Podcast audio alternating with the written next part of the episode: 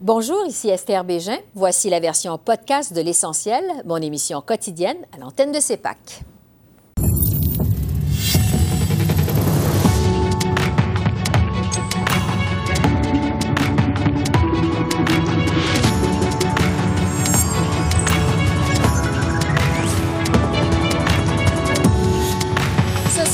Ottawa veut assouplir le code criminel afin d'être plus clément envers certains utilisateurs de drogue.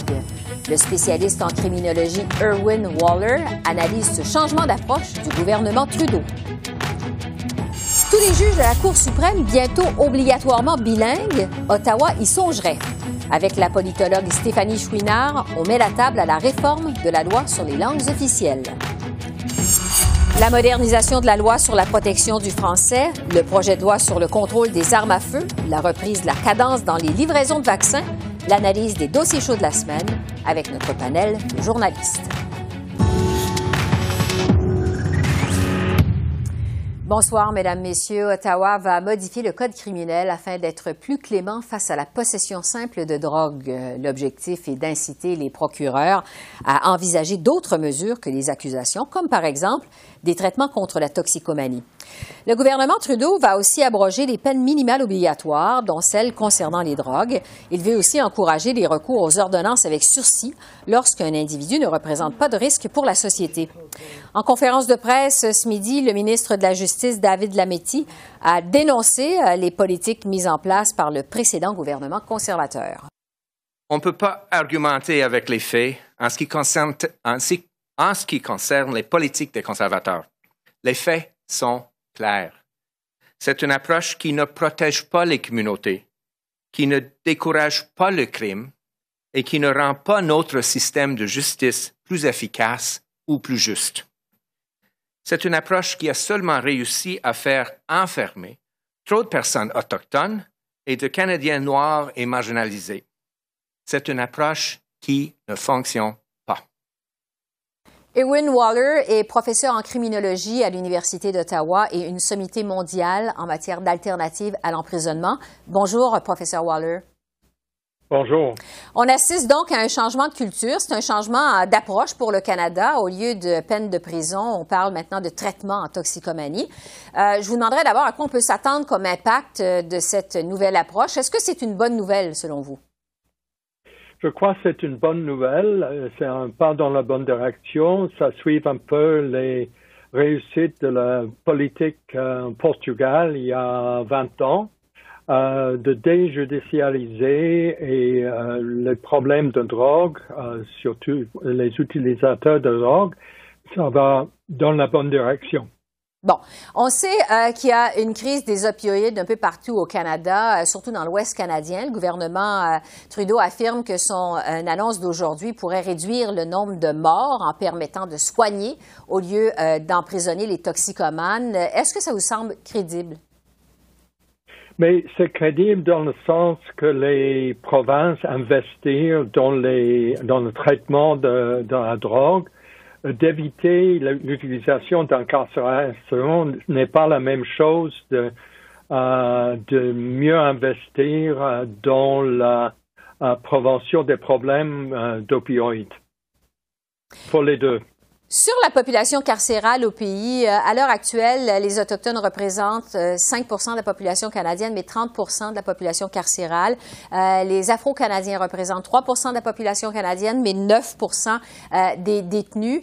Est-ce que ces nouvelles mesures pourraient réduire ces proportions? Parce que quand même, c'est assez étonnant quand on regarde les chiffres. Qu'est-ce que vous en pensez? Mais je crois que les chiffres sont choquants et euh, j'ai pas fort confiance que ces mesures vont régler ces, problèmes. Euh, c'est la prévention, c'est un investissement dans les actions qui vont prévenir la violence. Euh, euh les autochtones, par exemple, sont six fois plus probables d'être des victimes d'homicide que les non euh, autochtones. Et euh, on a plus ou moins le même chiffre à Toronto pour les, les Noirs. Mais on sait comment prévenir cette violence et c'est un investissement adéquat dans les actions qui ont fait l'épreuve qui vont le diminuer. Cette loi parle de une attente des juges d'employer l'épreuve, mais c'est beaucoup plus important que les maires des villes commencent à investir euh, dans les actions qui vont diminuer cette violence. On sait exactement comment investir, mais euh, les maires ne le font pas. Et les maires ont besoin de l'aide du fédéral euh, pour investir d'une manière suffisante. Donc, dans ce qui a été annoncé aujourd'hui, c'est insuffisant? Exactement. les libéraux ont annoncé dans la dernière élection 50 millions euh, pour aider les villes à attaquer aux causes de la violence avec les armes de poing. Et ça, c'est la raison principale qu'il y a une surpopulation des Noirs dans le système fédéral. C'est pas des peines minimales qui sont la, raison. Et 50 millions, c'est une goutte d'eau. Il, faut beaucoup plus. Euh, le fédéral dépense, je ne sais pas exactement, euh, 5 milliards, 6 milliards de dollars en réaction. Et il faut l'équivalent de 10% de ça investir, attaquer aux, causes euh, euh, de la violence euh, qui impacte euh, d'une manière euh, grave euh, sur les Noirs et sur les Autochtones. Ouais. J'aimerais vous entendre maintenant, professeur Waller, sur la volonté du gouvernement Trudeau de faire plus de place à la justice réparatrice et à des tribunaux spécialisés en traitement de la toxicomanie. Expliquez-nous comment ça fonctionne que ce genre de tribunal alternatif? Est-ce que c'est une bonne approche? Mais ça m'étonne qu'ils l'ont donné comme un argument euh, sur le site web du ministère de Sécurité publique, une évaluation des tribunaux de, drogue euh, donne très peu de diminution. Donc, euh, pour moi, ça, c'est pas la solution. La justice réparatrice, c'est clair qu'on devrait investir là-dedans. c'est une manière de régler les problèmes de tout ordre entre les infracteurs et les victimes avec euh, en plus de, régler le, euh, les difficultés, le conflit, d'arriver à une solution de dédommagement. Et pour euh, chaque dollar qu'on investit dans ce programme, on va épargner 6 ou 7 dollars dans les coûts de système pénal. Donc, ça va dans la bonne direction, mais on, on a besoin de beaucoup, beaucoup plus. Et il faut qu'on attend du, de tous les paliers du gouvernement de euh, connaître les preuves, les sciences scientifiques et de l'appliquer. Ce n'est pas uniquement pour les juges. Donc, il y a encore euh, beaucoup à faire, selon ce que vous nous dites, professeur Waller. Merci beaucoup de vos lumières. C'est très apprécié. Merci. Au revoir. On revient ce soir sur la modernisation de la loi sur les langues officielles au pays. Euh, tout indique que c'est demain, vendredi, que la ministre Mélanie Joly va déposer sa réforme. On s'attend à ce qu'Ottawa euh, propose, entre autres, d'ériger en politique officielle la nomination de juges bilingues à la Cour suprême du Canada. D'ailleurs, depuis son arrivée au pouvoir, le gouvernement Trudeau n'a nommé que des juges capables d'entendre des causes dans les deux langues officielles au plus haut tribunal du pays. Stéphanie Chouinard est politologue au Collège militaire royal du Canada à Kingston et s'intéresse de près au dossier euh, qui touche les langues officielles. Bonjour Stéphanie. Bonjour, Madame Bégin. Ah, des juges bilingues à la Cour suprême, euh, ça fait euh, des années, en fait, que des militants francophones en font la demande. Jusqu'à quel point cette annonce, si et quand elle sera confirmée, est importante? est extrêmement importante. La question du bilinguisme à la Cour suprême, ça fait des années qu'on en parle. Ça a été le sujet euh, d'un jeu de ping-pong politique dans les dernières années entre les conservateurs, les néo-démocrates et les libéraux. Euh, et donc, c'est la seule cour au Canada euh, de compétences fédérales où le bilinguisme n'est pas exigé. donc, ce serait là un pas non seulement symbolique, mais un pas important euh, dans le milieu de l'accès à la justice et d'un accès équitable à la justice dans les deux langues officielles. Bon, le premier ministre Trudeau a interpellé encore euh, mercredi aux communes les conservateurs à s'engager à ne nommer que des juges qui parlent français à la Cour suprême. Euh, est-ce que cette initiative va être appuyée par les autres partis à la Chambre des communes, vous pensez? Et ça sera certainement appuyé par le Bloc québécois et euh, d'après moi, ça sera aussi appuyé par les néo-démocrates. C'était euh, l'ancien euh, député néo-démocrate Yvon Godin qui avait présenté projet de loi privé après projet de loi privé pour tenter euh, de faire des juges de la Cour suprême des juges bilingues lorsqu'il était aux communes.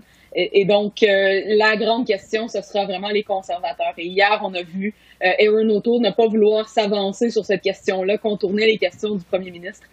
donc, s'il y a s'il y a un frein euh, de ce côté-là, ce sera du côté des conservateurs. J'aimerais vous entendre maintenant sur la réforme de la loi sur les langues officielles de façon euh, générale. Évidemment, c'est un gros dossier là, à Ottawa. Ça fait 50 ans que la loi n'a pas été, euh, je dirais, dépoussiérée.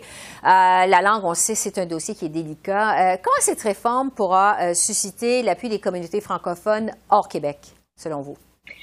Oui, c'est une question qui est importante parce que euh, souvent, lorsqu'on parle de langues officielles et surtout de la protection du français, hein, qui a été euh, vraiment euh, dans, au, cœur du discours sur la modernisation de la loi depuis, cet automne, c'est que souvent, lorsqu'on veut tenter de plaire aux francophones hors Québec, on se retrouve à, à, se mettre à dos le Québec. Et donc, c'est toujours un peu de, de, trouver le juste milieu entre la protection du français au Québec sans euh, nuire aux minorités francophones qui se retrouvent à l'extérieur dans d'autres provinces. Euh, et donc, euh, on, de ce qui a coulé jusqu'à maintenant concernant la modernisation de la loi, on voit que le gouvernement fédéral tente de trouver une solution mitoyenne, notamment du côté de la langue de travail dans les institutions à charte fédérale. Euh, et donc, on veut tenter de répondre aux doléances du Québec sans aller toutefois euh, aussi loin que le gouvernement Legault avait demandé dans, dans la position euh, que la ministre Lebel avait déposée il y a deux semaines, mais en répondant quand même à certaines des inquiétudes par rapport au français comme langue de travail, mais en allant plus loin en disant dans certains territoires où les francophones sont majoritaires à l'extérieur du Québec, on pourrait aussi étendre ces, ces nouvelles protections-là en faveur du français. Donc, euh, de ce côté-là, là, euh, je vous dirais qu'il y aura certainement un appui du côté des francophones hors Québec. Ouais. Pour ce qui est du Québec, parce qu'on le sait, le gouvernement Legault euh, s'apprête lui aussi à présenter sa propre réforme de la loi 101, avec, vous en parliez il y a un instant, ce qui a filtré jusqu'à maintenant, parce que ça se parle beaucoup dans les médias, sur les deux réformes. Est-ce que, à la lumière de ce qu'on sait jusqu'à maintenant, ça vous semble conciliable, les réformes, celles du Québec, celles d'Ottawa? Mais c'est certain que euh, du point de vue des demandes du gouvernement Legault, ce qu'on demandait au fédéral, c'était finalement de transférer la compétence sur euh, la langue du point de vue fédéral au gouvernement du Québec. Évidemment, le gouvernement fédéral ne va pas aussi loin, conserve ses compétences, mais en répondant quand même à certaines des doléances en matière de protection du français. Donc ça, ce que ça va vouloir dire, c'est que le gouvernement fédéral se garde aussi la possibilité de continuer à protéger la minorité anglo-québécoise. Et ça, ça aurait été très, très surprenant qu'il laisse aller ce morceau-là de l'équation. Euh, et ça, ça va aussi plaire aux francophones hors Québec parce que, euh, évidemment, la perspective d'avoir des provinces qui s'arrogent toutes les compétences linguistiques, tant du point de vue provincial que fédéral, dans certaines provinces hors Québec, euh, ça faisait craindre le pire. Et donc, ce qu'on tente, qu'on, tente d'envoyer comme message ici, c'est que du point de vue des minorités de langue officielle, on conserve les appuis. Compte tenu du contexte actuel, je vous demanderais, quand on regarde ce qui se passe, autant du côté de Québec et de Ottawa, euh, est-ce qu'on pourrait se diriger, vous pensez, vers un affrontement entre Québec et Ottawa euh, qui pourrait éventuellement aboutir devant les tribunaux avec ces réformes sur la langue, euh, les langues officielles et sur la loi 101? C'est une excellente question. je pense que si le gouvernement fédéral avait acquiescé aux demandes de Québec, euh, vis-à-vis du transfert des compétences. Là, on aurait certainement pu euh, voir les tribunaux s'en mêler, euh, notamment du point de vue de la minorité anglo-québécoise, si le gouvernement fédéral était allé trop loin en matière d'asymétrie et s'il va trop loin dans ce fameux livre blanc là, de, que, que, tout le monde attend d'ici à demain. il pourrait y avoir une contestation judiciaire en vertu de l'égalité des deux langues officielles qu'on retrouve aussi dans la Charte canadienne des droits et libertés. Et donc, euh, c'est certain que le, mystère plane encore là, sur euh, l'ampleur de cette réforme-là. Jusqu'à maintenant, de ce qui a coulé euh, depuis les derniers jours, on n'est pas sur un terrain qui, selon moi, serait contestable. Alors, la réponse, probablement vendredi, avec le dépôt de cette réforme du côté d'Ottawa. On aura certainement l'occasion de s'en reparler dans les prochains jours. Stéphanie Chouinard, politologue et spécialiste des dossiers qui touchent les langues officielles. Merci beaucoup. Merci à vous. La modernisation de la loi sur les langues officielles, ce sera justement notre premier sujet d'analyse avec notre panel de journalistes, Joël Denis, Altia et Conrad, que je retrouve toujours avec beaucoup de plaisir. Bonsoir à vous trois. Bonsoir. Bonsoir. cette réforme, évidemment, c'est attendu depuis longtemps. Euh, je vais commencer avec Conrad ce soir. Euh, qu'est-ce qu'il faut, je vous demanderai absolument, trouver dans cette modernisation de la loi sur les langues officielles? Euh, la première chose, je crois que c'est, ça indique que la langue va être vraiment un sujet de campagne électorale au Québec en 2021 s'il y a une élection cette année et que les libéraux euh, veulent absolument euh, gagner plus de sièges au Québec parce que c'est la clé de la majorité.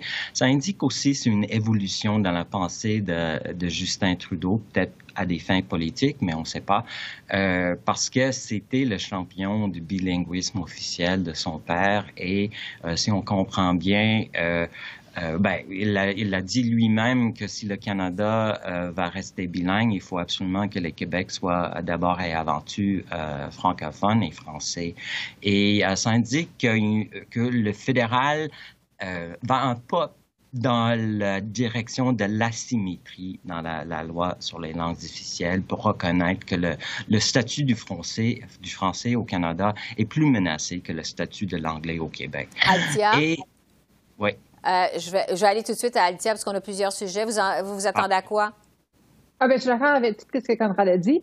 Euh, J'ajouterais que je pense que c'est aussi une bataille de juridiction. Je suis pas entièrement certaine que le projet de loi qu'on va voir vendredi euh, aurait ce serait la même chose s'il n'y avait pas eu cette menace euh, du gouvernement du Québec euh, d'assujettir les entreprises fédérales à la loi 101 euh, au Québec, évidemment.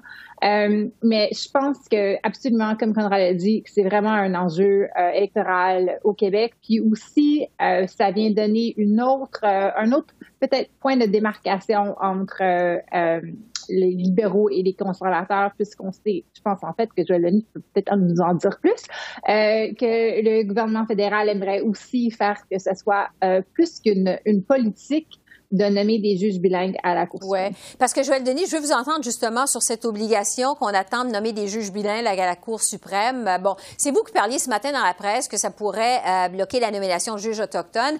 Euh, est-ce que ça peut être une pilule difficile à avaler?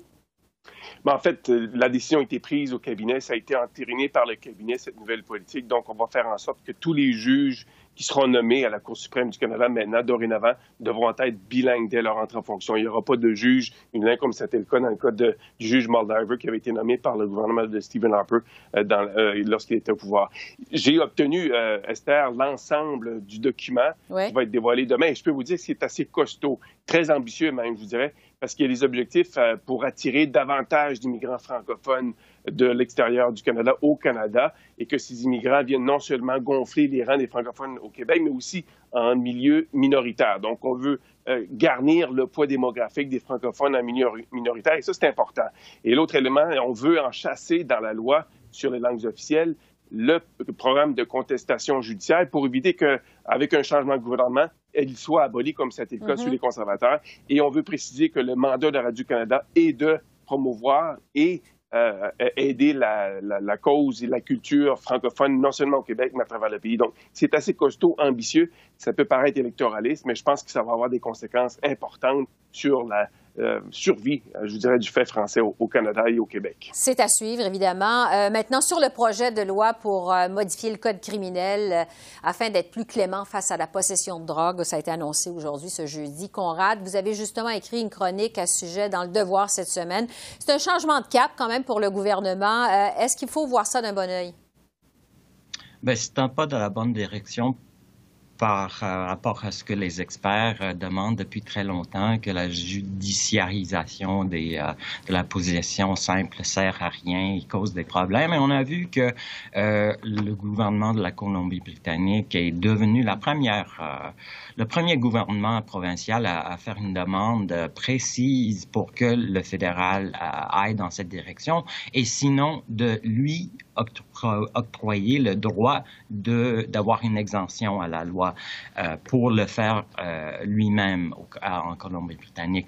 Donc, mais pour ce qui est, mais, mais le projet de loi mm-hmm. tel que déposé par M. Lametti ne va pas aussi loin que la décriminalisation et que pour ce qui est des peines minimales, c'est un peu, on voit la, la chose politique de, du projet de loi dans le sens que c'est les conservateurs qui ont été les, euh, les supporters des, des, peines minimales, mais les peines minimales ont déjà été euh, euh déclarées inconstitutionnelles. Donc, euh, donc, euh, c'est un pas dans la bonne direction, mais ça, ça ne va pas satisfaire euh, tout le monde. Oui, parce que Altia, c'est un, changement de cap quand même par rapport aux conservateurs. Est-ce que C-22, ce projet de loi-là, va avoir l'appui d'une majorité canadienne? Est-ce qu'on peut s'attendre à ça?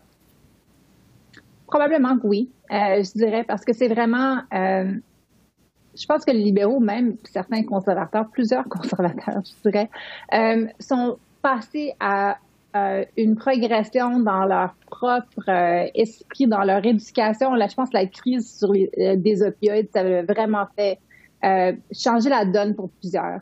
Mais j'ajouterais quelque chose. Sur les peines minimales, le gouvernement les a pas toutes enlevées.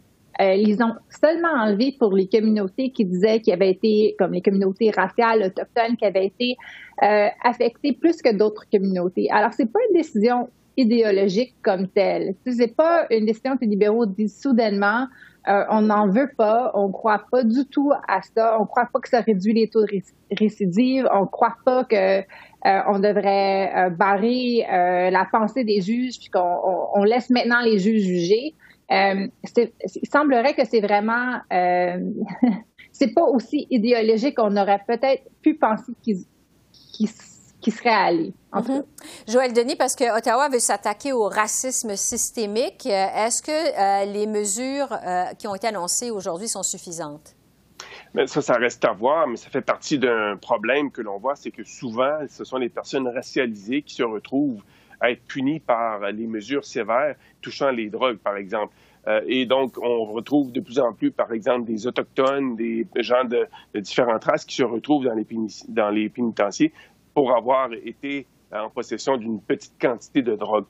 mais je trouve que le débat est quand même assez intéressant parce que les libéraux tentent ainsi de démontrer qu'ils sont un, véritablement un parti progressiste. Et tout ça, je mm-hmm. pense, c'est avec une pensée électorale à l'esprit, euh, parce qu'on veut définir le Parti libéral comme étant celui qui est plus près des préoccupations des gens, plus progressiste. Il y a eu là aussi cette semaine euh, le dépôt du projet de loi sur les armes à feu, par exemple. Donc, on veut vraiment se démarquer du Parti conservateur, que l'on voit évidemment comme le principal adversaire à notre prochaine campagne électorale, et garder les appuis qu'on a obtenus dans le passé des gens qui ont appuyé le NPD. Donc, ça fait partie, je pense, d'un préparatif électoral soigneusement élaboré euh, de la part des stratèges du bureau et on le voit avec les projets de loi qui sont déposés par les temps Oui, bon, parlons-en justement euh, du projet de loi pour resserrer le contrôle des armes à feu.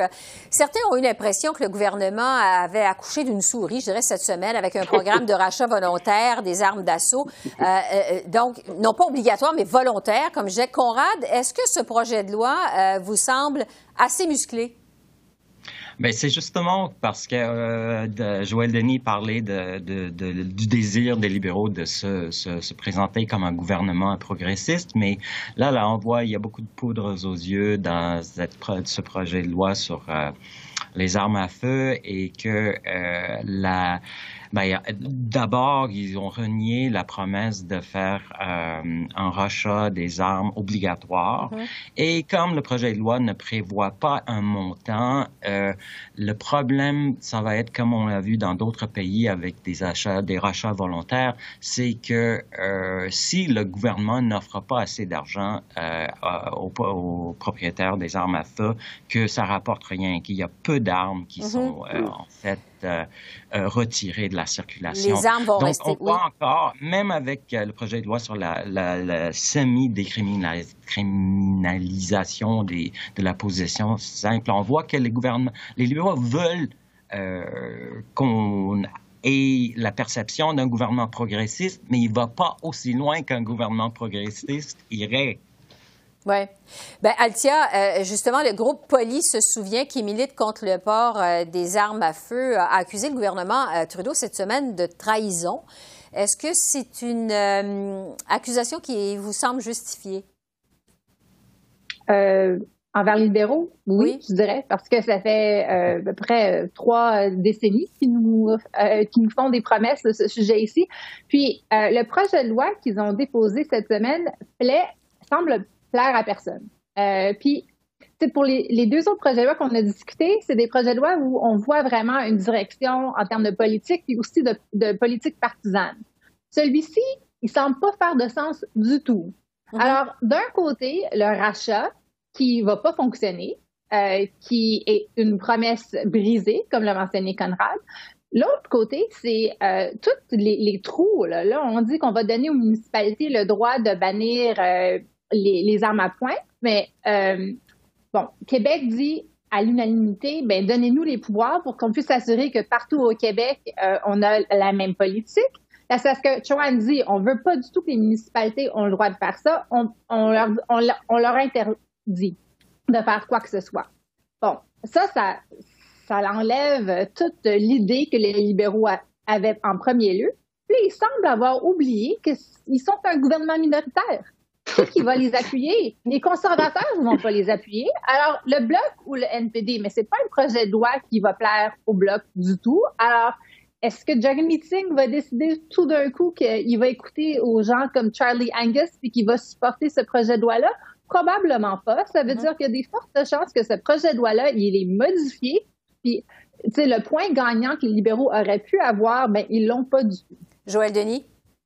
Moi, je vous dirais, ce projet de loi-là traduit le dilemme auquel est confronté les gouvernements depuis 30 ans, c'est-à-dire tenter de réconcilier deux visions différentes, celle venant du milieu rural où posséder une arme est un mode de, fait partie d'un mode de vie, et en milieu urbain où avoir une arme est un peu un, non-sens. Donc, on tente depuis les années 90 de réconcilier ces deux visions diamétralement opposées. On n'y est pas encore arrivé et visiblement, le gouvernement n'est pas arrivé avec le projet de loi qui est déposé cette semaine. Bon, il nous reste euh, à peu près une minute. Je veux vous entendre sur l'augmentation de la cadence dans la livraison des vaccins. Euh, ça s'en vient, les vaccins. Euh, Conrad, l'impact sur l'ajout de politique à Ottawa, jusqu'à quel point le gouvernement Trudeau a besoin que les vaccins arrivent au plus vite au pays? Énormément. Et que euh, non, on, sent la frustration de la population de plus en plus. La semaine dernière, où la cadence des vaccinations a été vraiment euh, au plus bas, il y a eu des jours, il y a eu 95 vaccinations au Québec. Euh, mais le problème que le gouvernement va avoir, qu'à moins que, ben, si le, le vaccin d'AstraZeneca n'est pas approuvé très bientôt, que même si on reçoit les, les 6 millions de doses de, de Pfizer et de Moderna d'ici la fin mars, on va, on va avoir un retard quand même par rapport aux États-Unis et à la Grande-Bretagne qui va rester substantiel. Et euh, moi, j'ai des amis à Washington euh, qui sont déjà vaccinés. Mm-hmm. Alors, euh, et ils sont, ils travaillent dans les, euh, dans les, les, écoles et tout ça. Mais là, je pense que cette comparaison va faire en sorte que les libéraux vont avoir beaucoup de difficultés. Altia? Oui, je suis d'accord sur le point de vue de comparaison. Le président Biden qui dit que tous les Américains peuvent être vaccinés à la fin du mois de juillet, puis nous autres, c'est au mois de septembre. C'est certain qu'il va y avoir une certaine frustration. Mais euh, le premier ministre semble vraiment convaincu que les 6 millions de doses vont arriver avant la fin du mois de mars, euh, et puis que tous les Canadiens qui veulent les vacciner vont pouvoir l'être avant la fin du mois de septembre. Euh, ça personnellement, hein, ça m'inquiète pas, euh, mais je, comprends les frustrations des gens, surtout les plus aînés, qui se sentent euh, très vulnérables. Euh, si ça a un impact sur l'élection qu'on pensait avoir lieu au printemps, je pense que c'est pas mal clair que c'est peut-être pas nécessairement les vaccins, mais c'est peut-être plutôt la troisième vague et les variants qui vont vraiment donner pause euh, aux libéraux qui voulaient aller en élection. Joël Denis, justement, le mot de la fin là-dessus, sur la possibilité encore qu'il y ait des élections euh, anticipées ce printemps. Qu'est-ce que vous en pensez? Je vous rappellerai que le printemps dure jusqu'au 20 juin, donc ça demeure dans le domaine du possible. Mais tout dépend évidemment de la, du succès de la campagne de vaccination. Mais à cet égard, je suis assez optimiste que M. Trudeau va euh, euh, respecter les cibles qu'il a fixées et qu'il a répétées à maintes reprises au cours des dernières semaines. OK, donc, mais vous pensez toujours que c'est possible des élections ce printemps? Oui, ça demeure dans le domaine du possible. Et puis, tout le monde se prépare en fonction de ça. Et les stratèges du bureau croient que c'est la meilleure fenêtre, c'est ce printemps, ne pas attendre que l'économie se détériore davantage. Joël Denis, Altia et Conrad, merci beaucoup. On se dit à la semaine prochaine. Merci. Merci, bonne semaine. Au revoir. Alors voilà, c'est comme ça qu'on a vu l'essentiel de l'actualité de ce jeudi 18 février sur la colline parlementaire à Ottawa. Esther Bégin qui vous remercie d'être à l'antenne de CEPAC, la chaîne d'affaires publiques par câble. Je vous souhaite une excellente fin de soirée et je vous dis à demain. Et surtout, prenez bien soin de vous. Au revoir.